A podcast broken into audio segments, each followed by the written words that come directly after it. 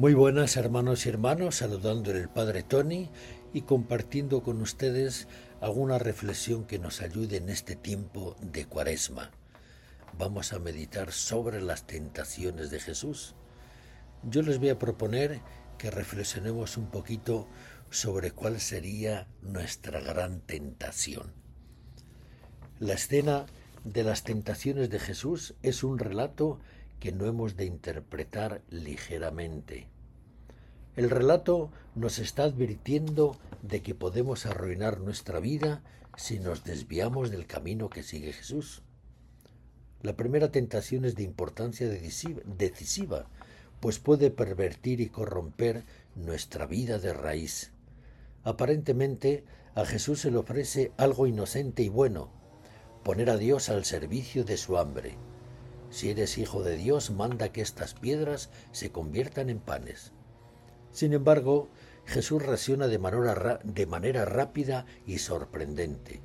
No sólo de pan vive el hombre, sino de toda palabra que sale de la boca de Dios.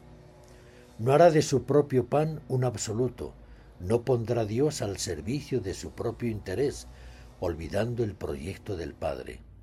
Siempre buscará primero el reino de Dios y su justicia en todo momento escuchará su palabra. Nuestras necesidades no quedan satisfechas solo con tener asegurado nuestro pan material. El ser humano necesita y anhela mucho más, incluso para rescatar del hambre y la miseria a quienes no tienen pan, hemos de escuchar a Dios, nuestro Padre, y despertar en nuestra conciencia el hambre de justicia, la compasión y la solidaridad. Nuestra gran tentación es hoy convertirlo todo en pan, reducir cada, vez más el horizonte de nuestra vida a la satisfacción de nuestros deseos, vivir obsesionados por un bienestar siempre mayor o hacer del consumismo indiscriminado y sin límites el ideal casi único de nuestras vidas. Nos engañamos y pensamos que ese es el camino que hay que seguir hacia el progreso y la liberación. ¿No estamos viendo que en una sociedad que arrastra a las personas hacia el consumismo sin límites y hacia la autosatisfacción no hace sino generar vacío y sin sentido de las personas y egoísmo, insolidaridad e irresponsabilidad en la convivencia?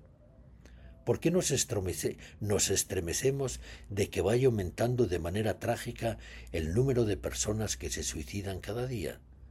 ¿Por qué seguimos encerrados en nuestro falso bienestar, levantando barreras cada vez más inhumanas para que los hambrientos no entren a nuestro país, no lleguen hasta nuestras residencias ni llamen a nuestra puerta?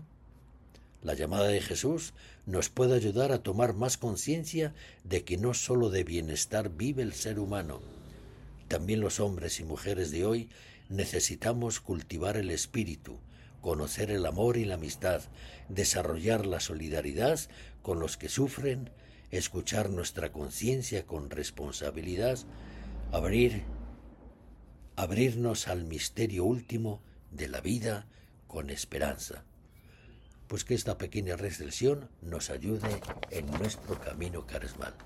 Muchas gracias, me despido de todos ustedes pidiendo la bendición del Señor para todos nosotros. Amén.